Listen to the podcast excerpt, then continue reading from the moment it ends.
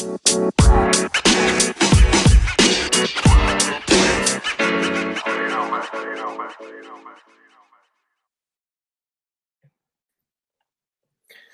amigos y amigas, ¿cómo están?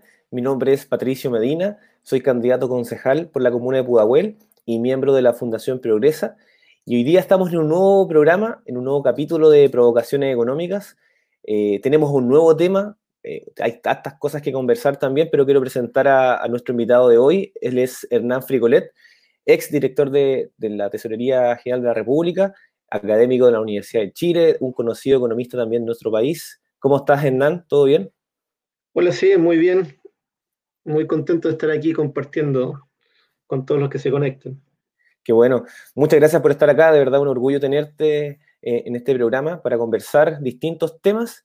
Y mm, bueno, quiero partir por un tema contingente que, ha existido ya no ahora, sino que hace hartos meses atrás, esta necesidad de que exista un retiro del 10% de los fondos de pensiones. Ya eh, han habido dos retiros viene, al parecer, se está, se está conversando de un tercero. Eh, y me gustaría saber tu análisis político de este proceso que es bien particular. Creo que antes de la, de la crisis económica y pandémica que estamos viviendo, nunca se esbozó tan claramente la posibilidad de hacer uso de este, de este dinero de forma excepcional por los tiempos de pandemia. Em, saber tu opinión en lo político y también en lo, en lo, económico, del punto de vista de que quizás no es la mejor idea, pero también existen hoy día hartas falencias con respecto a la protección social y la ayuda directa de las familias. Nos gustaría escuchar tu visión de este posible tercer retiro y también de las consecuencias, ya sea positivas o negativas, en la economía. A ver, eh, yo creo que el, primer 10%, retirado eh, surge como eh, un resultado de una confrontación política, donde hemos visto un gobierno que no tiene vocación de diálogo y por lo tanto hizo un diseño para enfrentar la pandemia que era completamente insuficiente. Recordemos que el primer bono que se dio por el COVID era un bono que era por una única vez y que entregaba 50 mil pesos por carga eh, a los hogares eh, que tuviesen una caída en sus ingresos. Y fue un, un bonito, un bono que fue incluso inferior al bono marzo que se entrega habitualmente. Eh, y eso era todo el diseño de política que tenía el gobierno para enfrentar la crisis. Y ahí entonces la oposición logró coordinarse, lo cual es meritorio, eh, y sacar adelante entonces una estrategia alternativa. ¿Cuál fue la estrategia alternativa que se buscó? Una eh, modificación constitucional que permitiera por una vez el retiro de los fondos de las cuentas individuales de las personas, hasta por un 10%. Y eso finalmente la confrontación política siguió, el gobierno estuvo completamente cerrado y ya en la inminencia de la aprobación empezó a entregar otro tipo de instrumentos. Entonces, yo creo que el 10% surge eh, producto de una confrontación política que no habíamos tenido hasta el momento desde el punto de vista de entrar eh, no a dialogar, porque no había posibilidad de diálogo, sino que entrar con una medida de política económica directamente desde el Congreso, lo cual obviamente eh, generó preocupación en el gobierno. Eh, se trató de tener ahí algunos acuerdos de que fuera por una única vez, una cosa excepcional, etcétera, y el gobierno después se allanó y le dio patrocinio, y finalmente salió muy rápidamente promulgar la ley y la gente contó con esos recursos. Gracias a esos recursos, probablemente el efecto económico es que muchos hogares lograron reactivar su alicaído consumo. Sin ingresos o con una merma importante en los ingresos, obviamente permitió con ese 10% a muchos hogares ponerse al día en sus arriendos, en sus deudas de tarjetas de crédito, que a esa altura estaban todas bastante eh, utilizadas. Después viene, nuevamente el gobierno entra en una planicie de indefinición de política económica y la crisis seguía avanzando en forma muy, mucho más aguda. Probablemente el efecto más fuerte de la crisis tuvo lugar en el segundo y tercer trimestre del año pasado. Y ahí nuevamente el gobierno no tenía soluciones. ¿sí? El ingreso familiar de emergencia siempre fue mal diseñado, fue entregado con cuentagotas, gran parte quedó fuera y por lo tanto nuevamente conflicto político, la oposición fustigando al gobierno de que hicieran mejores instrumentos de política económica, que el IFE era una buena idea, pero que tenía muchas cortapisas y finalmente no estaba haciendo una solución efectiva.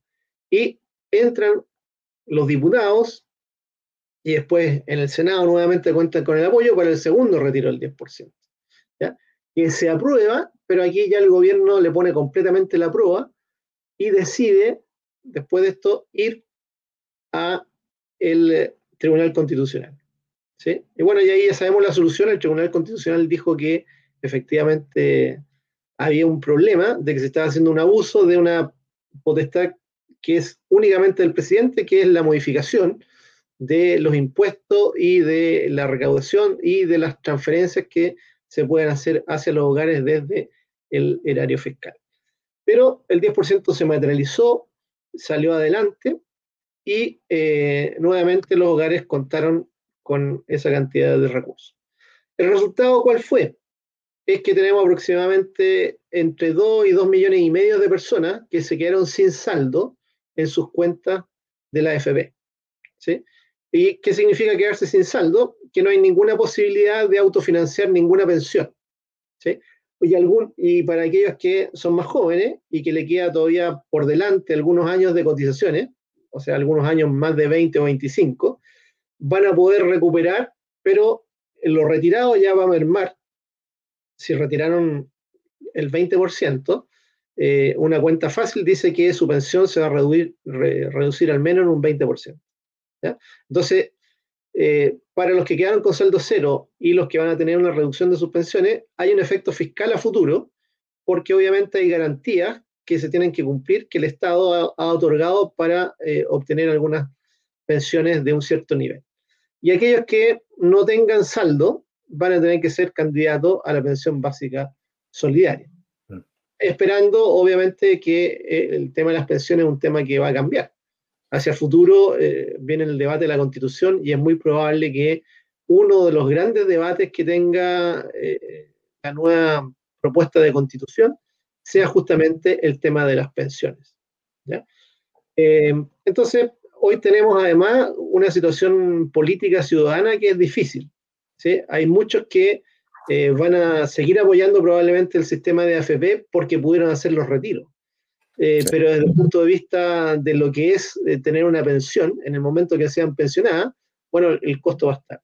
Y nunca los sistemas de previsión social han sido ideados para enfrentar situaciones de crisis. En todos los países que tienen sistemas de pensiones, si es que se ha autorizado algún retiro, el fisco se ha comprometido a hacer la devolución y en aquellos otros países en los cuales los sistemas de pensiones son de reparto, los fondos de pensiones no se tocan tiene que ser todo por vía de política pública, entregando los bonos con cargo al erario nacional. Eso debe ser lo normal. Aquí lo que hemos tenido es que se ha usado con los fondos que son de propiedad de los chilenos. Mm. Lo que ha hecho el gobierno Piñera es expropiarle a los trabajadores chilenos sus fondos de pensiones y sus fondos de cesantía. ¿sí? Prácticamente ha dejado a una gran cantidad de chilenos, aproximadamente 3 millones, sin sus ahorros acumulados en las cuentas de la AFP y sin sus ahorros acumulados en el administrador de fondos de cesantía. Por lo tanto, es una expropiación aprovechando una situación de crisis en la cual la gente está desesperada. Esto o nada, prefiero esto. Y ya veré a futuro cómo me voy a compensar y arreglarla eh, cuando tenga que enfrentar una pensión que sea muy baja o la inexistencia de una pensión. Entonces yo creo que desde el punto de vista de eh, la conveniencia del 10%, este tiene dos lecturas. Es una mala política pública que surgió producto de un enfrentamiento político en, ausencia de una vocación de diálogo del, del, gobierno y de buscar soluciones que permitieran un alivio real y efectivo a los hogares chilenos que estaban sufriendo los efectos de la pandemia y de la política que se siguió para tratar de enfrentar la pandemia. ¿Cuál fue? Un lockdown. ¿Qué significa un lockdown? La prohibición de realizar determinadas actividades muy intensivas en trabajo, como los restaurantes, los hoteles, el esparcimiento, las actividades turísticas. Entonces, todo ese conjunto eh, fue forzoso. No es porque es un ciclo económico que vino de fuera, bueno, es derivado de una pandemia, ¿no es cierto? Pero hay una responsabilidad fiscal desde el punto de vista de la integralidad del funcionamiento de la economía. Y en ese sentido yo creo que el gobierno eh, ha sido completamente eh, ineficiente desde el punto de vista de asegurar la mejor forma. ¿En qué fue eficiente? En la expropiación de los fondos de los trabajadores.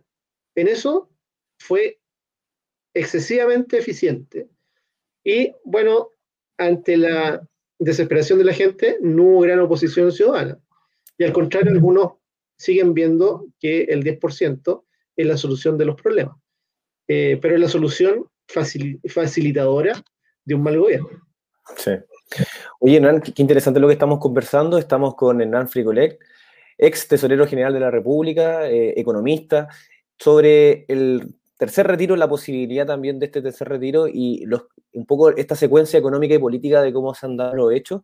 Y quiero preguntarte también sobre mm, esta, esta visión de este gobierno y estas medidas que mm, hemos visto que son insuficientes este registro social de hogares que genera una burocracia gigantesca a la hora de poder acceder a los beneficios.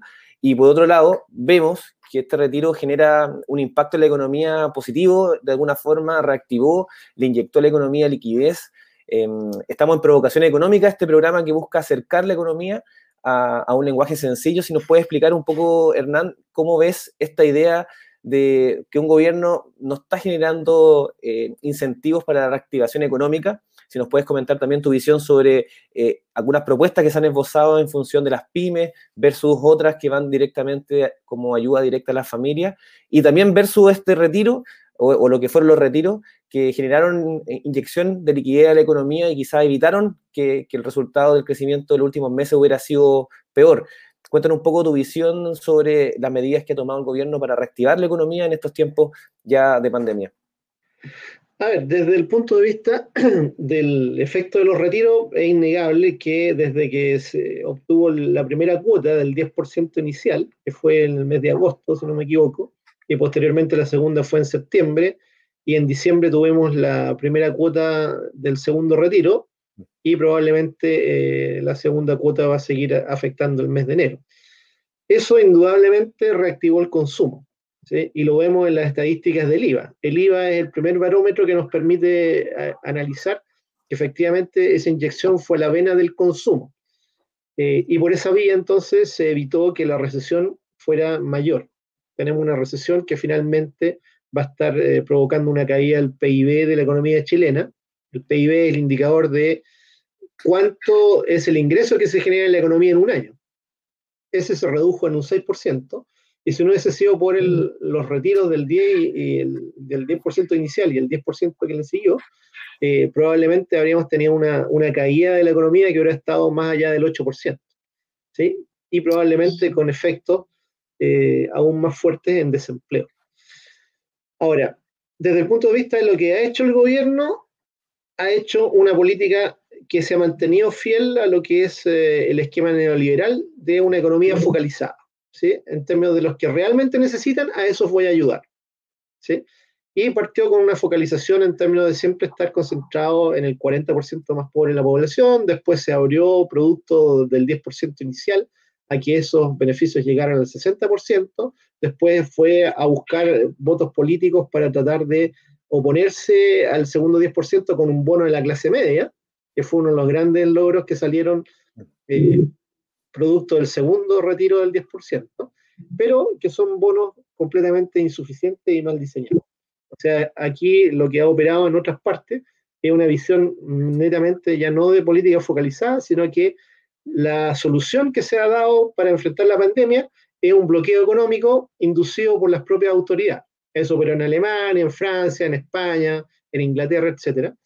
Y todos esos países, bueno, en Estados Unidos también, han operado con una transferencia bastante universal, ¿sí? abarcando prácticamente el 80% de los ciudadanos, a los cuales se les pide que queden en sus casas, que no tienen posibilidad de desarrollar normalmente sus actividades y se le hace una transferencia. Una aproximación en tiempos de emergencia a lo que podría ser un ingreso básico universal o una renta básica universal. Esa ha la, la solución de política con la cual han operado la mayor parte de los países y eso tiene en contrapartida un gran efecto fiscal un incremento de la deuda, un incremento del déficit y un incremento de la deuda pública, pero los países están dispuestos a afrontarla porque su primer objetivo de política pública es la ciudadanía en el momento que se enfrenta a la crisis. Entonces, socializar en ese momento la crisis significa que el fisco se tiene que hacer cargo de las transferencias que sean suficientes para que los hogares mantengan un mínimo de consumo aceptable. ¿sí? Y eso se planteó, la oposición lo planteó antes del retiro del 10%, que era la oportunidad de hacer una renta básica universal de 400 mil pesos a todos los hogares chilenos, ¿sí? abarcando, dejando probablemente el 20% más rico fuera. ¿sí? Nuestros conceptos de universalidad están muy contaminados por prácticamente 40 años de política neoliberal, donde la focalización y solamente los pobres, los otros tienen recursos, que echen mano de sus ahorros, etc.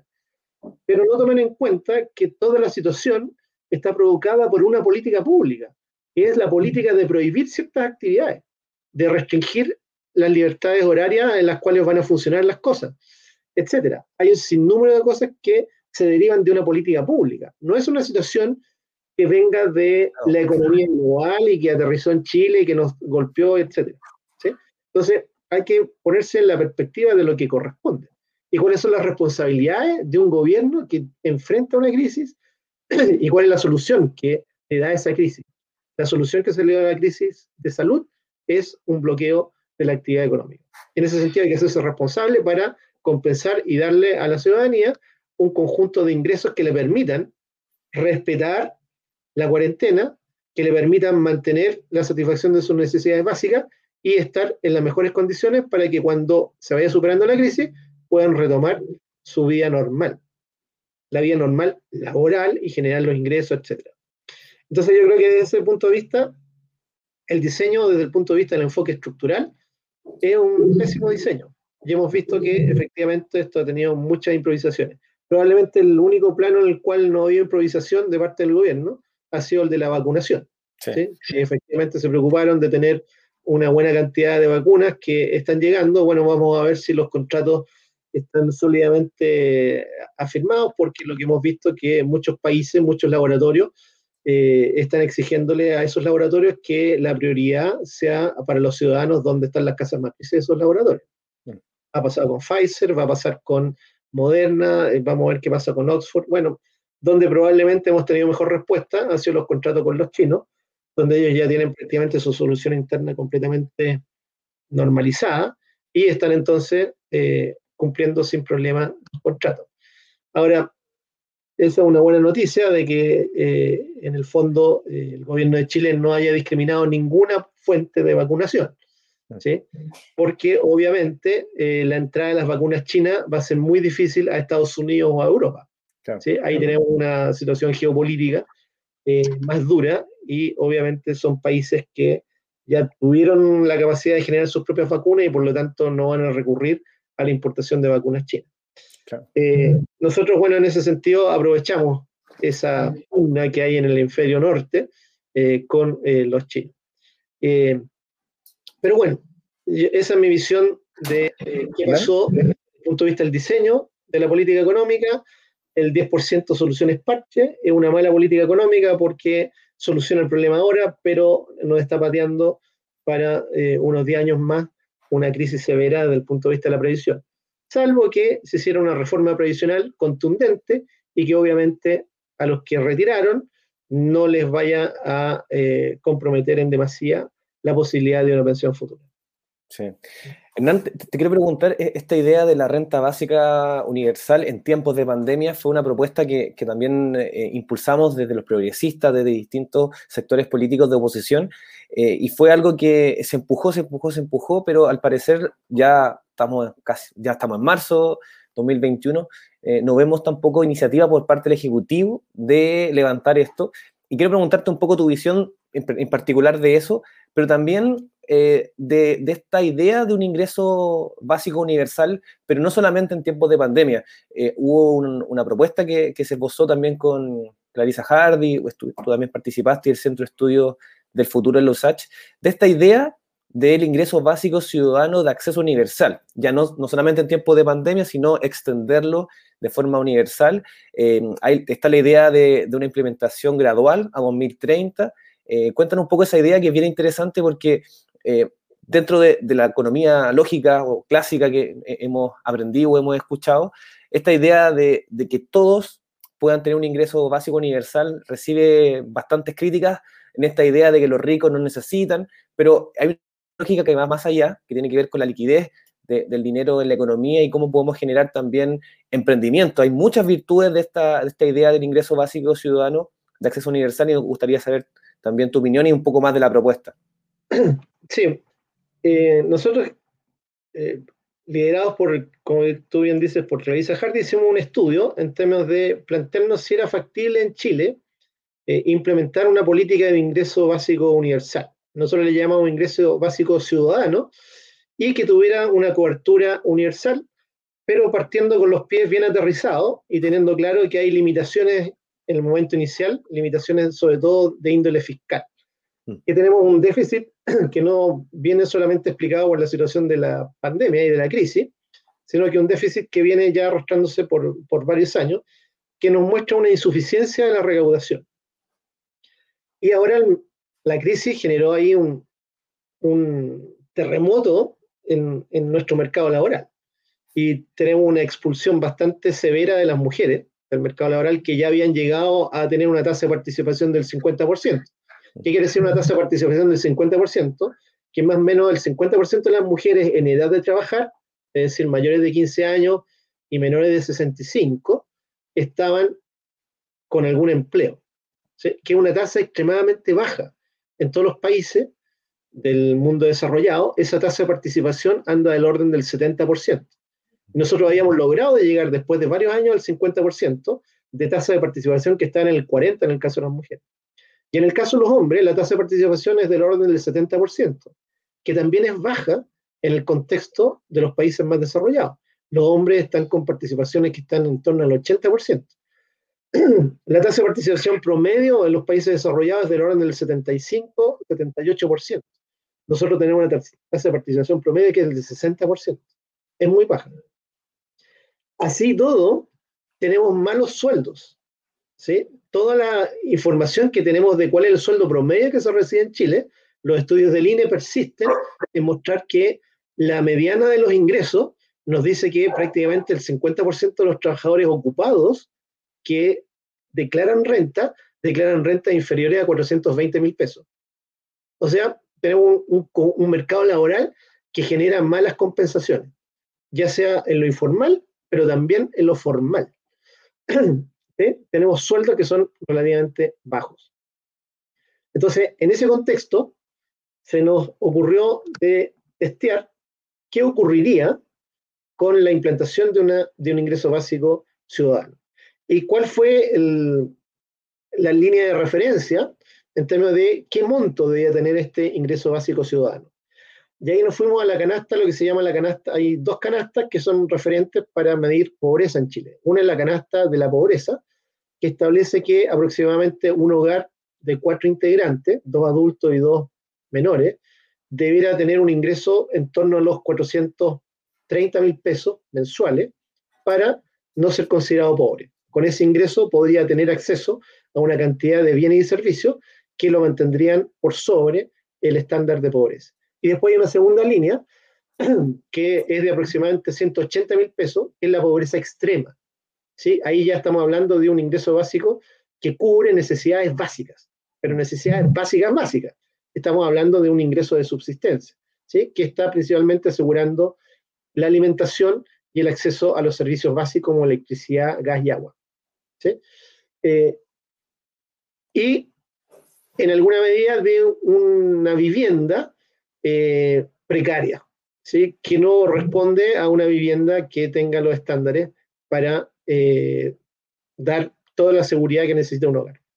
Y ahí entonces dijimos, este va a ser nuestro referente inicial y hacer que este ingreso eh, que financia una canasta básica de pobreza extrema es la que debe estar. Son aproximadamente 180 mil pesos por hogar. Y eso, hacerlo como un ingreso universal, sin ninguna condición. Es decir, esté yo cesante, esté yo ocupado o esté realizando una actividad por cuenta propia, eh, o sea, un rentista de alto ingreso, no voy a ser excluido. ¿sí? Y ahí va entonces la condición de universal.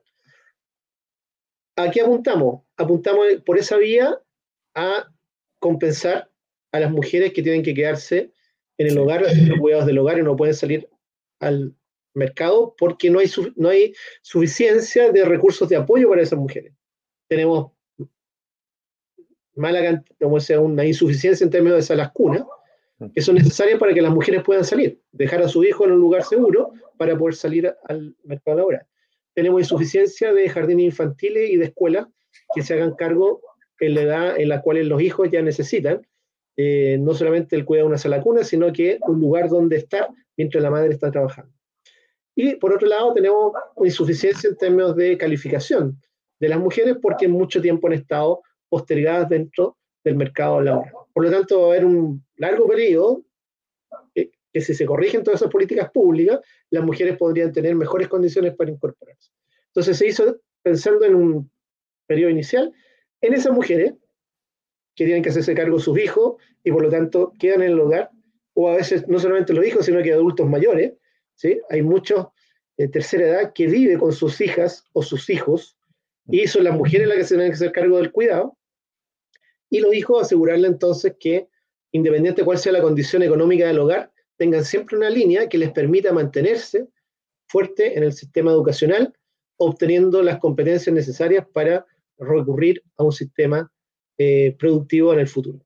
Y además, dijimos, bueno, esto puede generar incentivos perversos para eh, la empleabilidad. Hicimos, mantuvimos un subsidio al empleo joven y de las mujeres, ¿sí? para mantener el foco en términos de generar incentivos para que jóvenes y mujeres sigan pensando en incorporarse al mercado laboral.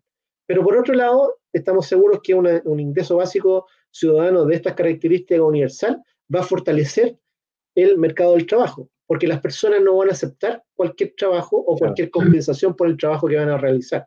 Y por lo tanto deberíamos tener que, aunque la tasa de participación bajara un poco, ¿sí? esto va a, va a provocar mejores negociaciones de las personas para obtener mejores compensaciones. ¿sí? Eh, y eso deberá eh, darnos en el largo plazo eh, una posibilidad de ir accediendo a mejores condiciones laborales por parte de las personas. Esto tiene que ser combinado con un ingreso eh, de los trabajadores que esté bien regulado con un salario mínimo que sea más fuerte. O sea, esto nos posibilitaría además elevar el salario mínimo. ¿sí? Porque al contrario de lo que es el discurso neoliberal, que son enemigos de los salarios mínimos porque según ellos dice que el salario mínimo eh, crea desempleo, ¿sí? porque introduce una rigidez y la gente eh, probablemente si estuviese dispuesta a trabajar por menos no lo puede hacer porque está la norma legal. O si lo hacen, lo van a hacer entonces en forma informal. Pero el salario mínimo en Chile está bajo la línea de pobreza. Entonces, ¿de qué estamos hablando? Hay un salario mínimo, pero que todavía es bajo en términos de los estándares que debe tener un salario mínimo que garantice la dignidad de los hogares chilenos. Entonces, el ingreso básico ciudadano apunta a eso. Tiene efectos fiscales importantes. Para empezar, nosotros propusimos que esto tuviera una cobertura en el que se cubría a, las mujeres y a los eh, menores de 18 años y a los mayores de 18 años que estuviesen estudiando. ¿sí? Y, a ellos entonces, a todos esos hogares se les entregaría por esa vía un per cápita, eh, si hablamos de 180 mil pesos, eh, se le entregaría entonces un per cápita de dividido un hogar promedio por cuatro, son aproximadamente 45 mil pesos por integrante del hogar. Entonces a la mujer y a los hijos se le entregaría un monto equivalente de 45 mil pesos y le estaría llegando entonces a esos hogares un ingreso básico ciudadano de 135 mil pesos mensuales a todo evento, sea cual sea la condición de esa mujer, de si es que está trabajando o no lo está haciendo. Y a los hijos, por ser menores chilenos, eh, o que tengan ya la residencia eh, definitiva en Chile eh, y que sean menores de 18 años y si son mayores de 18 años estén estudiando. ¿ya? Después iríamos aumentando eso, ¿sí? desde el punto de vista de incorporar después al 100% de los integrantes del hogar, ¿sí? que los hombres también pudieran acceder, inicialmente cubriendo el 80% de los hogares chilenos, dejando el 20% más rico fuera, y ya en régimen llegaríamos a cubrir al 100% de los hogares con, eh, completamente el ingreso básico ciudadano entregado a todos los hogares eh, sin diferencia. Eso costaría en su implementación inicial, preocupando solamente de las mujeres y de los hijos, eh, un 2% del PIB, y cuando lleguemos al 100% de los hogares, eh, porque inicialmente son las mujeres y los hijos y el 80% de los hogares, dejamos siempre el 20% más rico fuera, y cuando lleguemos al 100% de los hogares y a todos los integrantes del hogar considerados, incluso los hombres mayores que estén eh, trabajando o no, eh, representaría un costo de aproximadamente un 4% del PIB, un costo fiscal. y ahí tendríamos ya el ingreso básico ciudadano como una política permanente eh, que obviamente en tiempos de crisis requerirá otros instrumentos complementarios, pero ya tenemos un piso al cual podríamos complementar una situación de crisis. Y en la situación de crisis, obviamente, ya tenemos la herramienta, el referente de cuál es el esfuerzo fiscal que hay que hacer. Tenemos que siempre asegurarle a nuestros hogares que por lo menos el ingreso eh, de, para no ser considerado pobre, ¿sí? Así que es la canasta básica, eh, que deja cualquier hogar sobre eh, la línea de pobreza, es lo que tendríamos que estar en tiempos de crisis asegurándole a cualquier hogar chileno. Y hoy por hoy es aproximadamente un ingreso mensual de 430 mil pesos, que más o menos el, casi el 45% de eso estaría financiado con un ingreso básico ciudadano. Son cifras fiscales que no son imposibles, no es una locura, eh, está bien estructurado, incluye en ese costo el subsidio a la empleabilidad de jóvenes y de mujeres, que son los que eh, eh, presentan situaciones más débiles al momento de incorporarse al mercado laboral. Y seguir con una política de salario mínimo mucho más, mucho más potente desde el punto de vista de que cualquier trabajador que esté contratado a jornada completa genere un ingreso equivalente a la línea de pobreza. Eh, lo otro es generar una explotación de los trabajadores porque la compensación de un trabajador que está ocho horas, de ocho horas trabajando, más una hora para llegar al trabajo y otra hora, o sea, diez horas de su vida dedicadas a un trabajo y no obtenga una compensación que le asegure por lo menos a los integrantes de su hogar una canasta de consumo digna, eh, yo lo considero una explotación. Sí. Oye, gran, gran propuesta, Hernán. Estamos con Hernán Fricolet, ex tesorero general de la República, economista, eh, conversando de los temas de interés actuales, contingentes, y esta propuesta progresista interesante sobre el ingreso básico ciudadano de forma universal, que se puede realizar. Eh, la idea también es, poder comentar sobre los beneficios, hablamos del emprendimiento que, puede generar, eh, el también reivindicar el rol del trabajo doméstico en función de esta propuesta que partiría por las mujeres y los, los, más jóvenes. Interesante propuesta. Y nos quedan poquitos minutos, se nos fue el tiempo volando, Hernán, pero te quiero preguntar sobre principalmente una reforma tributaria. Eh, compartimos, estamos en el equipo e-, económico de, de, unidad constituyente y estamos trabajando también sobre esta idea de una nueva, una posibilidad de reforma tributaria. Quizás no entrar tanto en detalle, pero te quiero preguntar sobre el horizonte de esta propuesta, porque hoy día eh, las demandas están en la mesa, están sobre la mesa, hay un proceso constituyente que está caminando. Ahí en Miras también tenemos el 11 de abril las elecciones para elegir a los convencionales. Pero cuando tengamos las reformas, constituyentes, las reformas constitucionales, vamos a tener que necesitar dinero para poder financiar muchas de esas reformas. Y en eso una nueva reforma tributaria es fundamental y hay muchos temas. Están los impuestos verdes, están muchas exenciones tributarias. Cuéntanos un poquito si, si nos puede relatar en qué va el trabajo de la comisión y algunos esbozos de este nuevo Chile que tiene que financiar eh, muchos de los derechos sociales que hoy día están siendo demandados, eh, y no solamente hoy día, sino que también durante harto tiempo. Cuéntanos un poquito sobre esa idea de esta posibilidad de una reforma tributaria que pueda cambiar la lógica de la carga tributaria en Chile.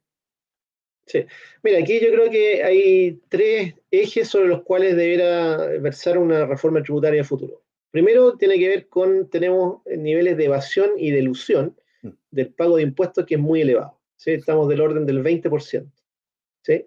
que en el contexto de los países de la OCDE es una tasa de evasión y ilusión extremadamente alta. Por lo tanto, urgentemente hay que reducirla eh, por lo menos a la mitad. Y eso hay que hacer un plan intensivo para que efectivamente podamos recuperar esa recaudación que se está perdiendo eh, producto de que no eh, se cuenta con las herramientas suficientes para evitar la ilusión.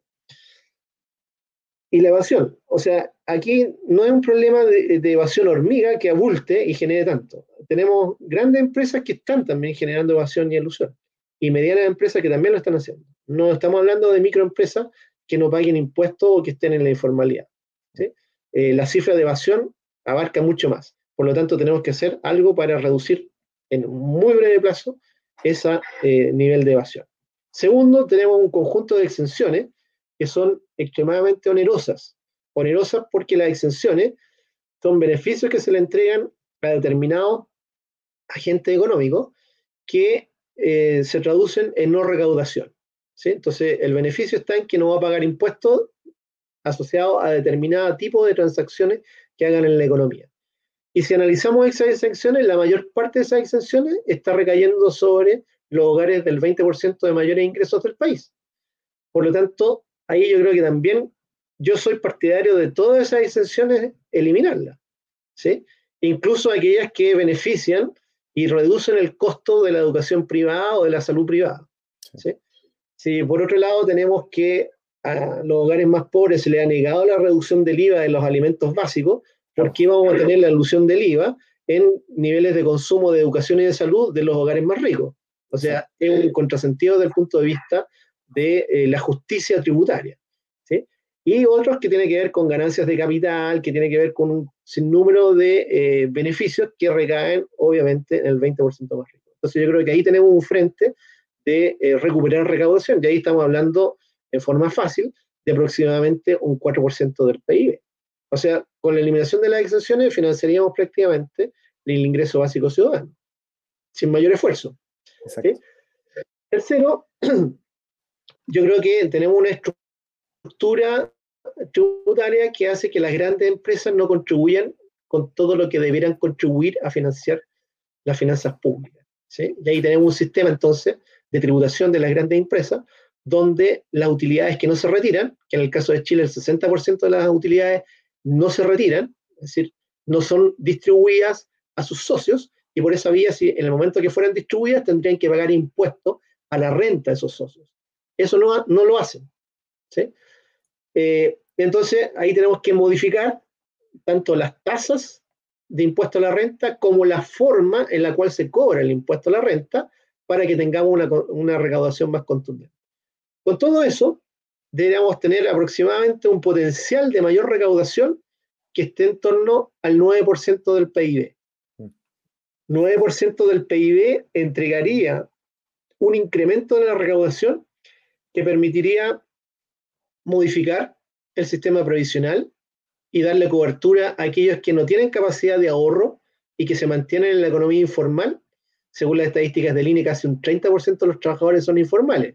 Entonces son trabajadores que trabajan duramente, pero que no tienen respaldo previsional y no tienen cobertura para accidentes del trabajo, etcétera. Un sinnúmero de cosas que eh, con esta recaudación adicional el fisco podría hacerle extensivo una política pública que les permita tener una, una pensión digna y que les permita tener una cobertura para accidentes laborales.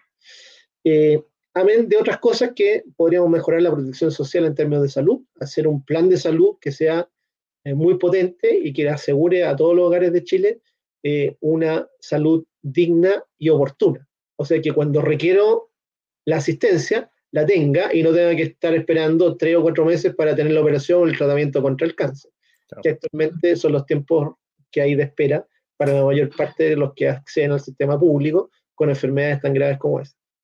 Entonces, esos tres ejes son los que hay que atacar. Disminuir la evasión y la ilusión, eliminar las exenciones y modificar la estructura tributaria para que las grandes empresas que capturan y generan las grandes utilidades eh, sean las que contribuyan de mejor forma y fortalezcan entonces eh, el pilar tributario. Sí. Eso. Qué, interesante, Hernán, porque nos planteas tres ejes que son claros, son también precisos, porque en tiempos como los actuales, también es importante que la ciudadanía se interiorice, se, incorpore a estos temas que si bien es cierto suenan difíciles, podemos explicarlo de una forma más sencilla porque aquí la ciudadanía es fundamental. Se tiene que legislar esta posible nueva reforma tributaria y los cambios constitucionales que se vienen, pero qué, importancia tiene también tener una ciudadanía empoderada que esté preocupada de estos temas, que también lo pueda entender y sumarse a, la conversación pública y política en tiempos muy importantes. Eh, bueno, les quiero agradecer a todos los que estuvieron participando en este nuevo capítulo de Provocaciones Económicas, a ti Hernán, por estar hoy día con nosotros, Hernán Frigolet, ex tesorero general de la República, académico, economista. De verdad, con, admiración, te quiero dar las gracias por estar hoy día con nosotros. Muchos te teníamos como un gran referente en distintas propuestas. Yo me, tocó ser dirigente estudiantil. Esta propuesta de la gratuidad también en su momento, el ingreso hoy día básico ciudadano, son propuestas interesantes y también posibles y es importante romper estos paradigmas de lo que se puede y no se puede hacer en economía porque no hay una verdad absoluta. El modelo neoliberal que tenemos actualmente no es la tabla de la ley, no es solamente una verdad que exista de forma absoluta, sino que existen muchas, muchos debates en economía que son interesantes para, para instalar. Hernán, te dejo con minutos y palabras al cierre, pero también te puedo despedir de nuestros amigos en este programa de provocaciones económicas donde buscamos acercar la economía y también generar propuestas progresistas sobre temas de interés. Gracias, Patricio. Sí, eh, un placer haber estado compartiendo con usted esta mañana. Eh, espero que eh, a, todos les, haya sido interesante lo planteado con las preguntas que tú posaste, que son, yo creo que clave.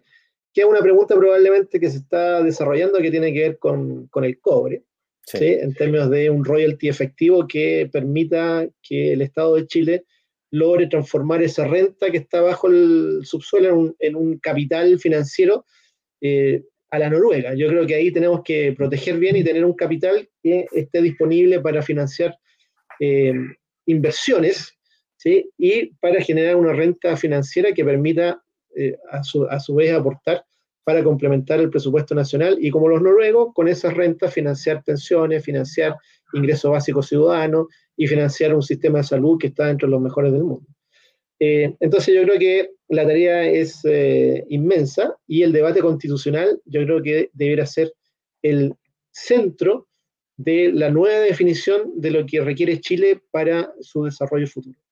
Eh, invitar a todos aquellos que nos están escuchando a que participen en la elección de los constituyentes, que se preocupen de tener un buen candidato, porque obviamente aquellos representantes que estén en ese debate son los que van a poder llevar las propuestas que inquietan a la ciudadanía y del debate que surja en esa constituyente van a salir los ejes eh, para el desarrollo futuro de los chilenos. Así que la invitación es a, participar activamente de encuentros como este que ha organizado Patricio en términos de eh, situaciones de la realidad contingente y eso transponerlo hacia un debate más profundo y de mirada de futuro que es eh, la nueva constitución. Así que un placer haber estado con usted aportándole estos elementos eh, desde la economía con una mirada mucho más social. Yo soy miembro del Partido Socialista, así que por esa vía eh, me interesa que los hogares chilenos tengan mejores niveles de satisfacción y tenemos una economía que tiene las capacidades actuales para entregarle muchas mejores condiciones a la gran parte de los hogares de Chile. Así es. Hernán Fricolet eh, estuvo hoy día con nosotros, ex tesorero general de la República, también economista, también militante del Partido Socialista. Eh, un orgullo compartir contigo también en la Comisión de Economía, donde estamos generando este tipo de conversaciones y, estar hoy día también en este programa donde buscamos en provocaciones económicas acercar la economía a nuestros vecinos y vecinas de una forma sencilla y, también hacer pedagogía democrática, como tú decías, llamar a la participación, a que nos incorporemos al debate constituyente, a participar y a elegir también a grandes representantes para ese proceso tan interesante que se viene. Hernán, muchas gracias por estar hoy día con nosotros, muchas gracias a los que se conectaron y nos vemos en un nuevo capítulo de los domingos en la mañana de Provocaciones Económicas. Nos vemos, que estén bien. Chao a todos, que estén muy bien. Chao. chao.